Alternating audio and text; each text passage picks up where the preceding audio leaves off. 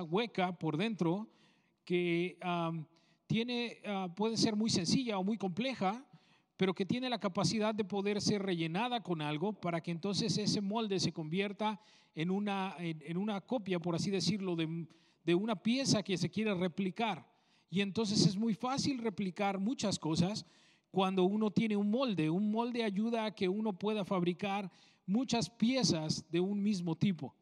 Así es que el molde es importante porque los moldes nos ayudan a poder entender qué es lo que queremos llegar a ser y nos ayudan a poder que todas aquellas cosas que salen después de esto, que fueron moldeadas, terminen siendo de la misma imagen que deberían de ser.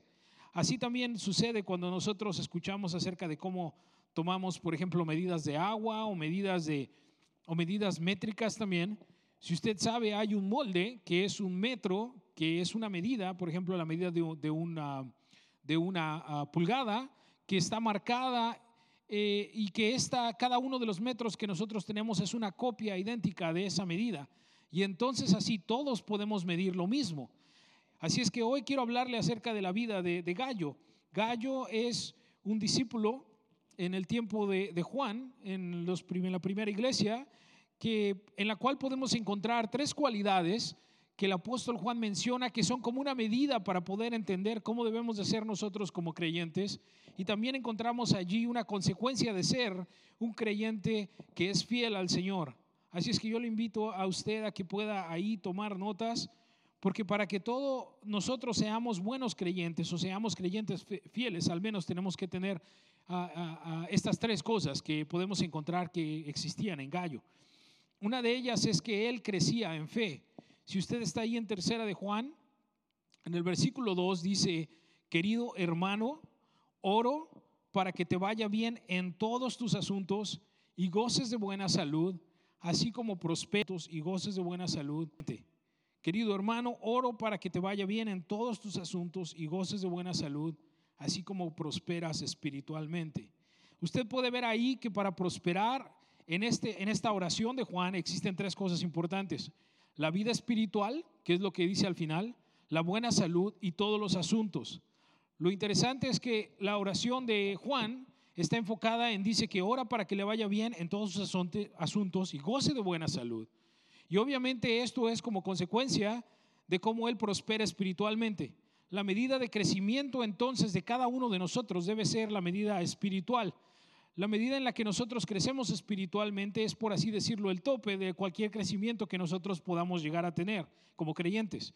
Así es que el marcador, por así decirlo, la regla que nos permite ayudar a entender qué tanto podemos llegar a crecer en todo lo demás, es el crecimiento espiritual. Y es muy importante que el crecimiento espiritual sea, lo primordial porque entonces todo lo demás que nos rodea, si no hay un crecimiento espiritual, pues no tiene mucho sentido o no tiene mucho bienestar para nuestra vida, al menos no un bienestar eterno, es un bienestar corto. Así es que cuando nosotros pensamos en cómo debemos de prosperar en todo lo demás o en nuestra salud, debemos de medir qué tanto tenemos la capacidad o el este. Quiere decir que si nosotros crecemos espiritualmente mucho, nosotros tenemos la capacidad o el espacio para también prosperar en todo y gozar de buena salud. ¿Por qué? Porque nosotros estamos poniendo primero lo más importante.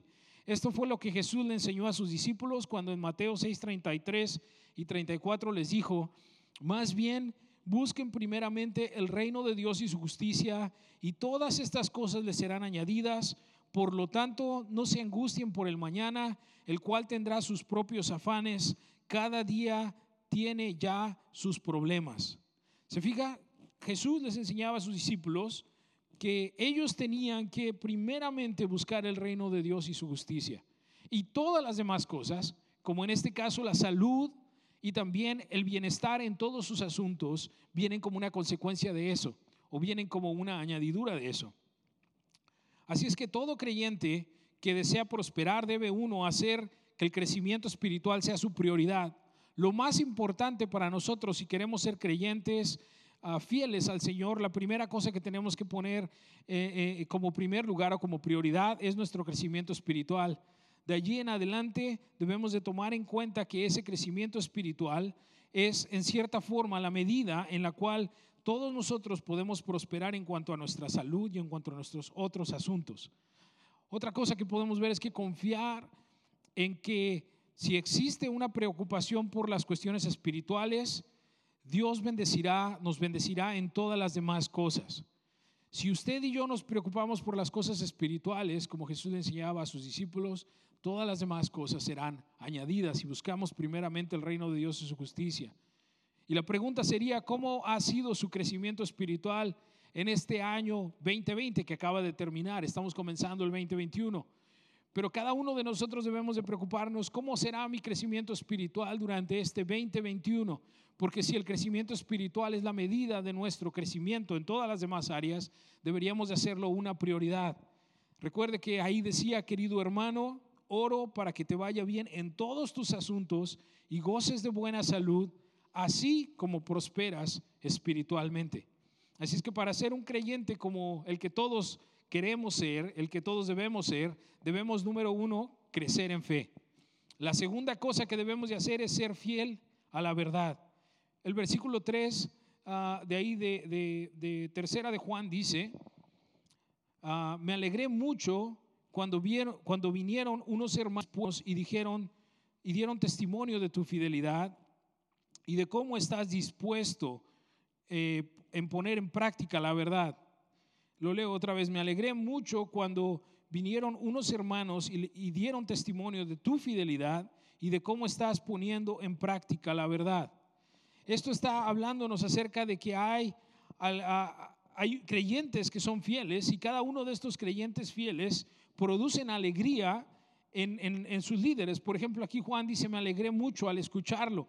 Quiere decir que cuando usted y yo somos creyentes fieles, alegramos a aquellas personas que nos han precedido, aquellas personas que están antes de nosotros son ah, reciben gozo cuando usted y yo crecemos, así como su pastor eh, se, goza cuando lo puede ver a usted y a cada uno de ustedes. Dar escuchar el testimonio de su fidelidad y poner en práctica la verdad, así también Juan se alegraba.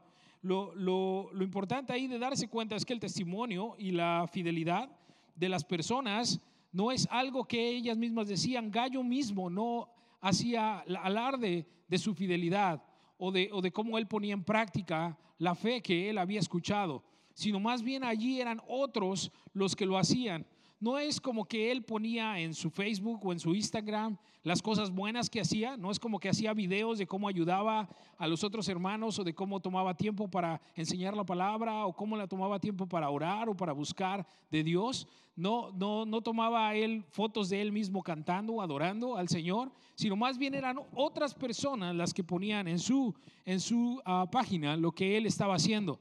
Así es que se trata de que, no solo se trata de que nosotros escuchemos la palabra, sino también de hacerla y llevarla a la práctica al punto que otras personas también puedan entender lo que está pasando. Porque nosotros como creyentes no podemos ser creyentes solamente como un creyente que solamente está descansando, ¿verdad?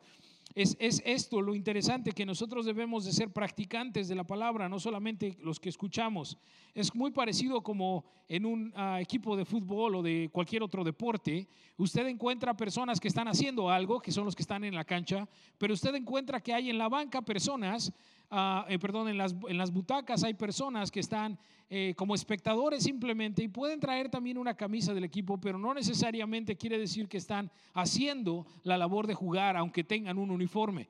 Incluso es peor que esto, algunas personas que tienen el uniforme, pero que no ni siquiera les agrada el deporte. Esa fue una de mis experiencias cuando uno de mis tíos me envió una, un jacket, me mandó una, una chamarra cuando estaba en México para abrigarme en México y tenía el logotipo de un equipo de fútbol americano. Y mis amigos me preguntaban, ¿ese es tu equipo? ¿Es el equipo al que le vas? Y yo decía, no, ni siquiera lo conozco, simplemente traigo el uniforme porque me lo regaló mi tío. Ni siquiera conozco lo que está pasando. Que no sea esa nuestra actitud como creyentes. Nuestra actitud de decir, bueno, yo voy a la iglesia y simplemente escucho la palabra, veo por Facebook los videos, pero solamente lo hago porque quiero hacerlo pero no necesariamente porque practico la verdad.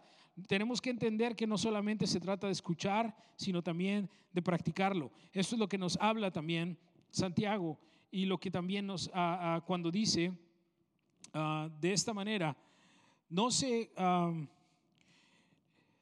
no se ah, contenten solo con escuchar la palabra, pues así se engañan a ustedes mismos. Llévenla a la práctica Si alguien se cree religioso, pero no pone freno a su lengua, se engaña a sí mismo y su religión no sirve para nada.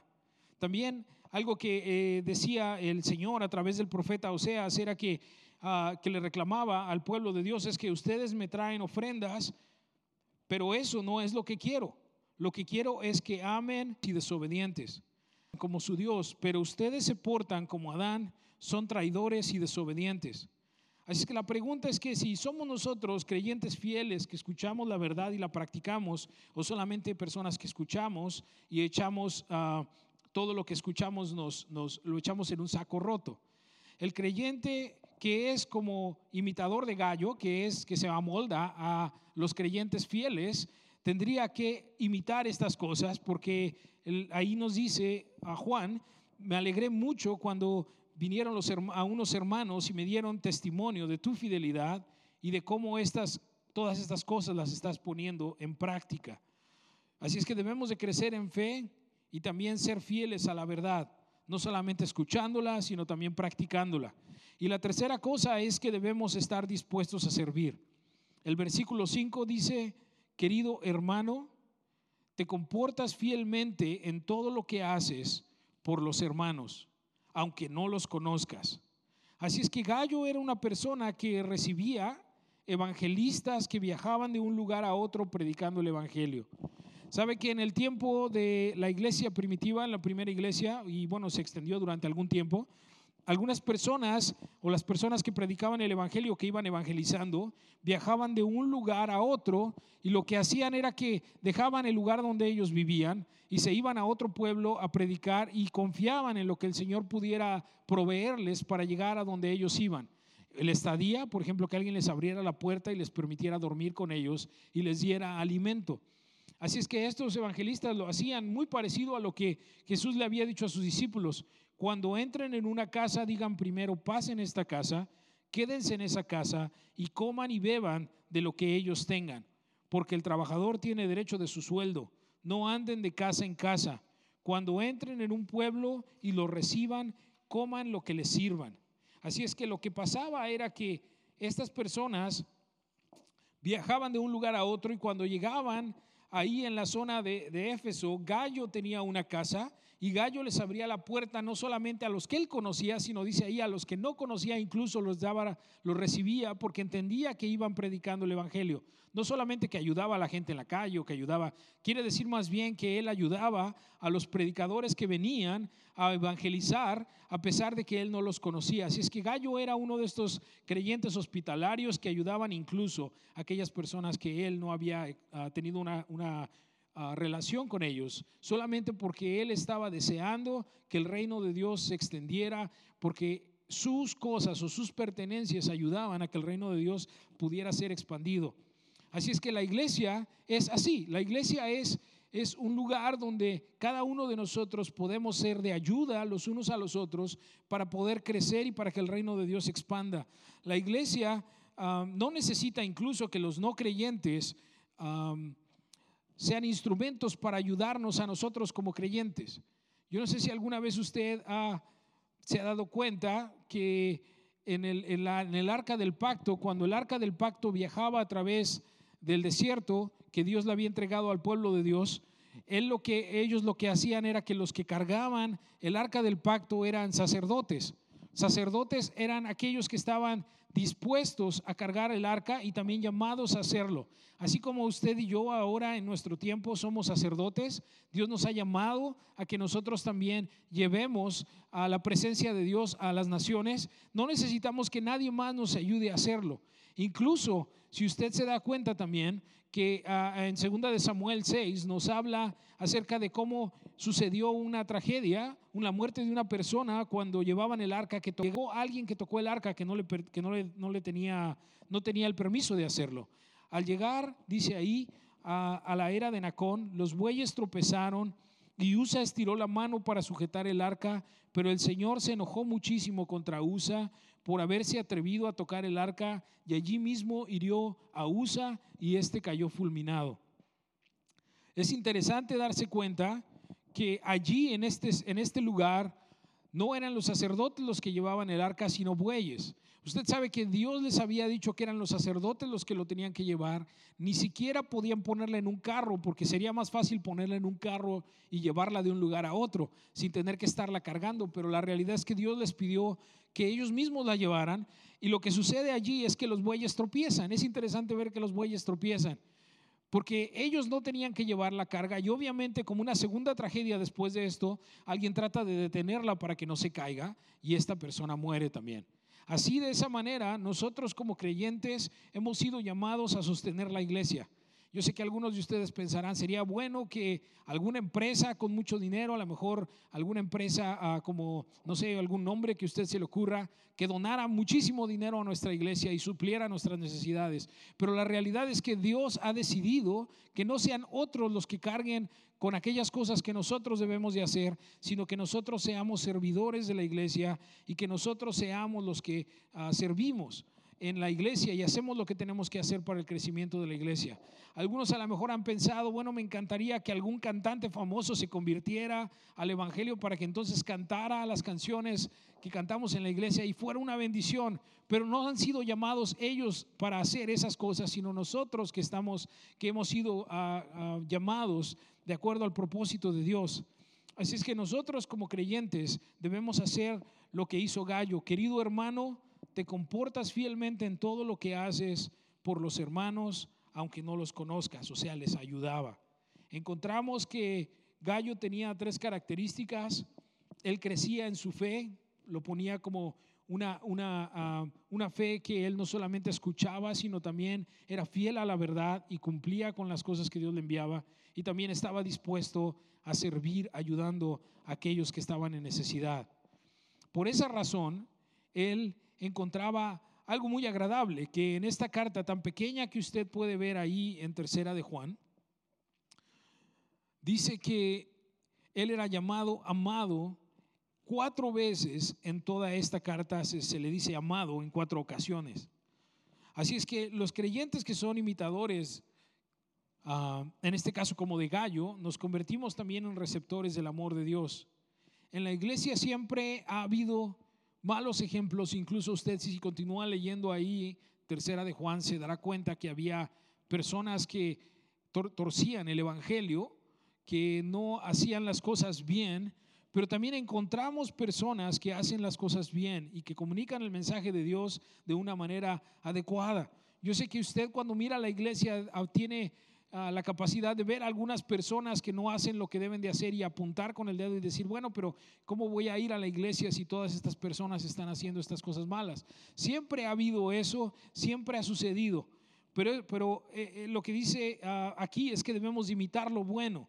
Por eso es que también Primera de Tesalonicenses 5, 21 y 23 dice, examínalo todo, retén lo bueno, absteneos de toda especie de mal y el mismo Dios de paz os santifique por completo y todo vuestro ser espiritual, alma y cuerpo sea guardado irreprensible para la venida de nuestro Señor Jesucristo.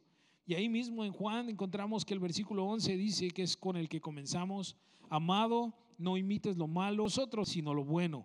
El que hace lo bueno es de Dios. Así es que ninguno de nosotros tenemos excusa para no recibir ese amor de Dios o el, ser llamado amados, porque entendemos que cada uno de nosotros somos llamados a imitar las cosas buenas, hacernos como un molde, a formar ah, el carácter de Dios en nuestra vida a través de lo que otros nos enseñan, ya sea creciendo nuestra fe, siendo fieles a la verdad o estando dispuestos a servir. El, el que nosotros hagamos esas cosas nos posiciona en un lugar donde Dios puede darnos su amor o mostrar su amor hacia nosotros.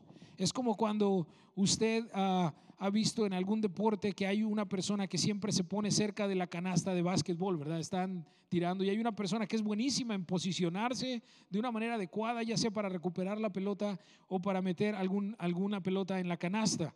También cuando usted va a llenar un vaso de agua, usted tiene que posicionarlo en una forma en la cual el vaso pueda ser llenado. Así es que también nosotros como creyentes si queremos ser receptores del amor de Dios, debemos ser imitadores de lo bueno y no de lo malo y hacer porque eso es lo que agrada a Dios, eso es lo que hace que nosotros podamos recibir ese llamado de ser amados de Dios o ese nombre de ser llamados amados de Dios.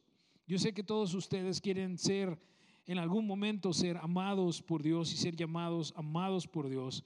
Para hacer eso debemos de posicionarnos en una forma en la cual imitamos lo bueno porque queremos agradar a Dios. Esa es la historia de Gallo. Gallo era un anciano en la iglesia de Éfeso, el cual el apóstol Juan le escribe una carta al final de quizás cerca del año 100, diciéndole y recordándole que él es amado de Dios porque él ha crecido en su fe, porque también ha sido obediente al, al mensaje, lo lleva a cabo y también ha ayudado a otros. Esto hace que él pueda ser una persona modelo de nosotros con la cual podemos tomar una medida y también para este 2021 poder decir, yo quiero ser como gallo, quiero ser una persona que hace todas estas cosas durante este próximo 2021. Este es un año que está comenzando, un año nuevo. Este es el primer servicio del día enero del 2021. Yo sé que muchos de nosotros en el 2020 tuvimos dificultades en algunas cosas u otras. Algunos de nosotros quizá las cosas que nosotros teníamos materiales se han perdido algunas de ellas. Algunos otros han perdido su salud, algunos otros han perdido algún ser querido porque algunos han perdido su vida. Pero hay algo que nosotros podemos hacer en este 2021 y es lo que nos recuerda allí Juan cuando le escribe a Gallo, querido hermano, oro para que te vaya bien en todos tus asuntos y goces de buena salud, así como prosperas espiritualmente. Quiero decirle que ese es mi deseo también como pastor de la iglesia, que usted prospere en cada uno de sus asuntos y que goce de buena salud. Pero todo esto sucede únicamente cuando usted también prospera espiritualmente. Mi deseo es que usted haga de prosperar espiritualmente para este 2021 su prioridad, porque entonces el Señor podrá bendecirlo de la manera en la cual Él decide hacerlo. Nuestro deseo como iglesia es que usted pueda salirle bien las cosas, que en sus negocios o en sus cosas que usted ah, está produciendo, en su familia, en su matrimonio, con sus hijos, que todas estas cosas ah, le vayan bien y que también tenga buena salud para este año. Así es que voy a terminar haciendo una oración y quiero invitar a, nuestras hermanas a pasar al frente para poder cantar una última canción. Y voy a, a, orar con usted para que el Señor lo guíe y le ayude en este, en este nuevo año, en un año que está comenzando, en el cual está lleno de retos quizá para algunos por la situación que ha pasado en el año pasado, pero está lleno de oportunidades cuando nosotros buscamos un crecimiento espiritual sobre todas las cosas. Así que yo le voy a invitar a que usted tome un lugar ahí en su casa o en el lugar donde usted esté viendo esto, para que usted enfoque su, no solamente sus pensamientos, sino también su ser uh, delante de Dios. Y ore conmigo, Señor. Este 2020 ha sido un año lleno de retos en muchas cosas y quizá de muchas dificultades para algunos de mis hermanos, para algunos de nosotros. Te pido por aquellos que han perdido algún ser querido, algunos que hayan en este año 2020 haber perdido dinero porque su trabajo se cerró o porque no hubo las cosas que ellos necesitaban. Y te doy gracias, Señor, porque nos permitiste llegar hasta este lugar porque aún tu propósito permanece ah, abierto para nosotros, porque estamos vivos. Y eso nos permite entender que tú tienes un plan y un propósito para nosotros en este año 2021. Así es que yo te pido por mis hermanos que están en sus hogares ahora escuchando esto, para que tú los bendigas a ellos en todo, de la misma manera en la que prosperan espiritualmente. Que tú, Señor, bendiga su salud de la misma manera en la cual ellos crecen espiritualmente y te doy gracias, Señor, por los modelos que pones en la palabra para que nosotros seamos imitadores de ellos y de esa manera también podamos ser llamados amados tuyos. Te doy gracias, Señor, por aquellas personas que son como gallo en nuestra congregación, que a lo mejor en los momentos difíciles del año 2020 te pusieron a ti como prioridad y en este 2020 hicieron cosas o, pudieron comenzar a buscarte de una manera diferente en la cual lo habían hecho en el 2019 y su progreso espiritual fue grande. De esa manera, Señor, yo te pido que también prosperes a estas personas en todas sus cosas y que también les dé salud para este 2021, Señor. Y te doy gracias porque yo sé que tú eres poderoso para guardarnos sin caída, que eres poderoso para guardarnos en tu mano, Señor, y nadie te podrá y nadie nos podrá arrebatar de ella. Te doy gracias, Señor, por todas las cosas que tú has hecho. Y te pido por mis hermanos y por aquellas personas que están experimentando pérdida a través de este año, pero que están dispuestos a buscar de ti, de hacer una nueva transformación o un nuevo cambio en su vida para que este nuevo año se convierta en un tiempo de regocijo. Gracias Señor por todo lo que tú has hecho y te pido que nos continúes bendiciendo como tu iglesia en el nombre de Jesús. Amén.